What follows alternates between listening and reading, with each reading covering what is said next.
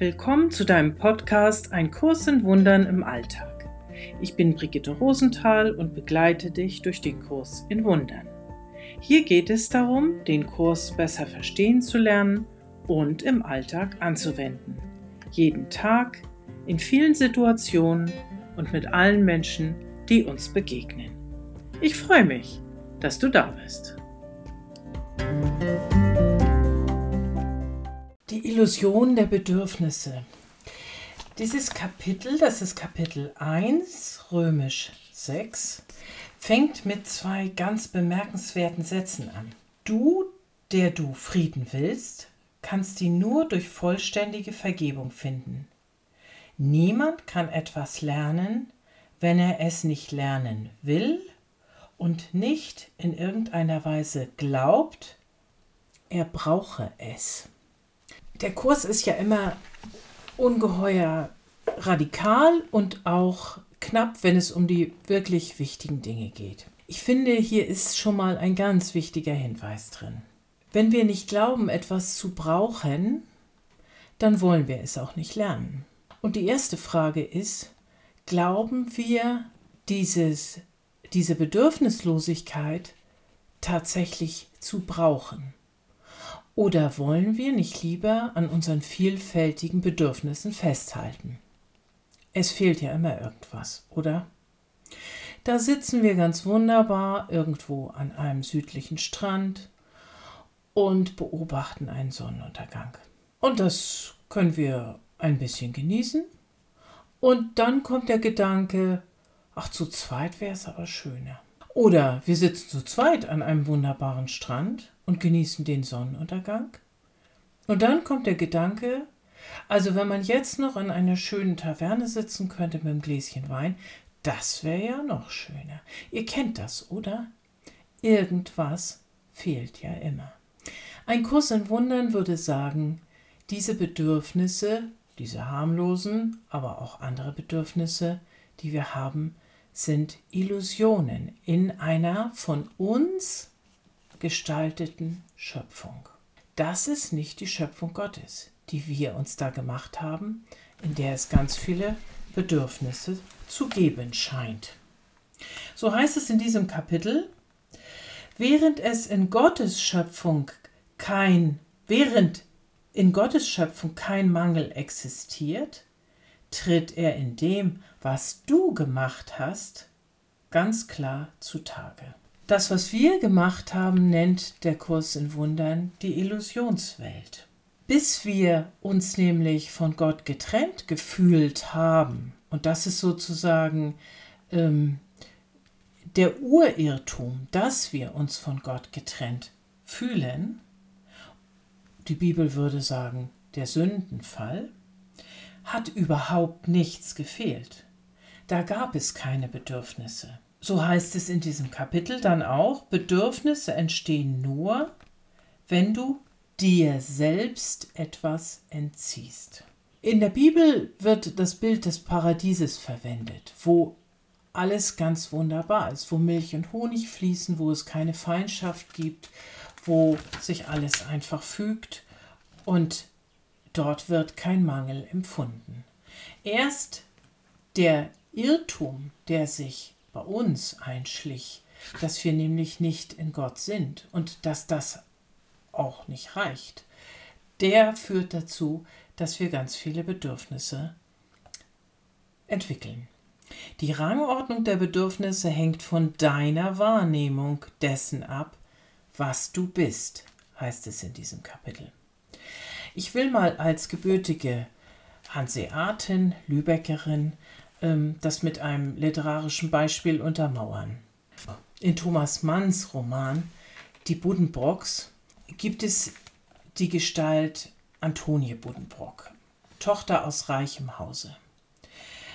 Sie glaubt, eine junge Frau zu sein, die ein Anrecht darauf hat, in Wohlstand, in Reichtum und mit hohem Prestige leben zu müssen, zu wollen und geht daraufhin zwei Ehen ein, die sie beide unglücklich machen.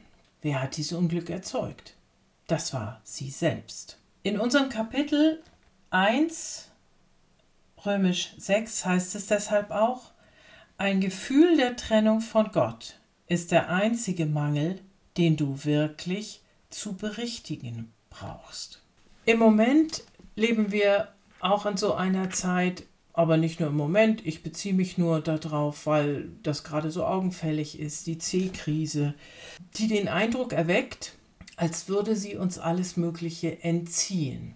Ich sage deshalb den Eindruck erweckt, weil sie entzieht uns nur dann etwas, wenn wir das, was da jetzt zu fehlen scheint, als unsere Bedürfnisse identifizieren. Also wenn wir, wie es hier heißt, die Rangordnung der Bedürfnisse hängt von deiner Wahrnehmung dessen ab, was du bist. Was brauchst du wirklich? Ist das, was im Moment nicht möglich ist, das, was du nicht tun kannst, das, was du wirklich brauchst? Oder könntest du dich entscheiden, das anders zu sehen?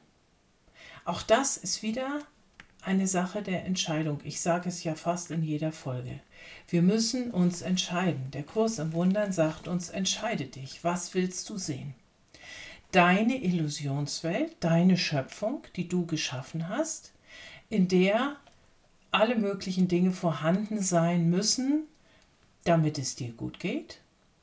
Oder ist es auch möglich zu sagen, ich bin in Gott in seinem Gewahrsein, also in dem, von dem der Kurs sagen würde, was wirklich existiert, und darin gibt es keinen Mangel, ganz egal, was da draußen los ist.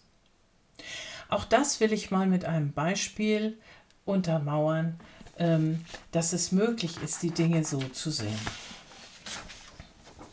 Der Theologe Dietrich Bonhoeffer schrieb am 19. Dezember 1944 aus der Gefängniszelle und er wusste genau, er würde von den Nazis ermordet werden, diesen bekannten Text. Von guten Mächten treu und still umgeben, behütet und getröstet wunderbar.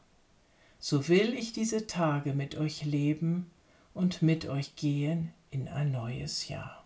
In der letzten Strophe heißt es, von guten Mächten wunderbar geborgen, erwarten wir getrost, was kommen mag.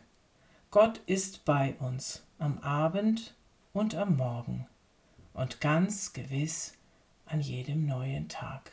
So weit kann das gehen, wenn wir uns auf das konzentrieren, was tatsächlich existiert. Oder der Kurs würde sagen, was die Wirklichkeit ist. Dieses Kapitel schließt deshalb auch damit ab, das Wunder geht nach folgender Richtlinie. Vollkommene Liebe vertreibt die Furcht. Wenn Furcht existiert, dann ist keine vollkommene Liebe da. Aber nur die vollkommene Liebe existiert. Wenn Furcht da ist, erzeugt sie einen Zustand, der nicht existiert. Und mit existiert meint der Kurs in der göttlichen Wirklichkeit existiert. Also, wenn wir Angst haben, wenn wir Furcht haben, wenn wir Bedürfnisse haben, dann haben wir die gemacht. Auf zwei Ebenen können wir nicht leben also auf der göttlichen Ebene, in der es keine Angst gibt, und gleichzeitig auf der Ebene, auf der wir noch Angst haben.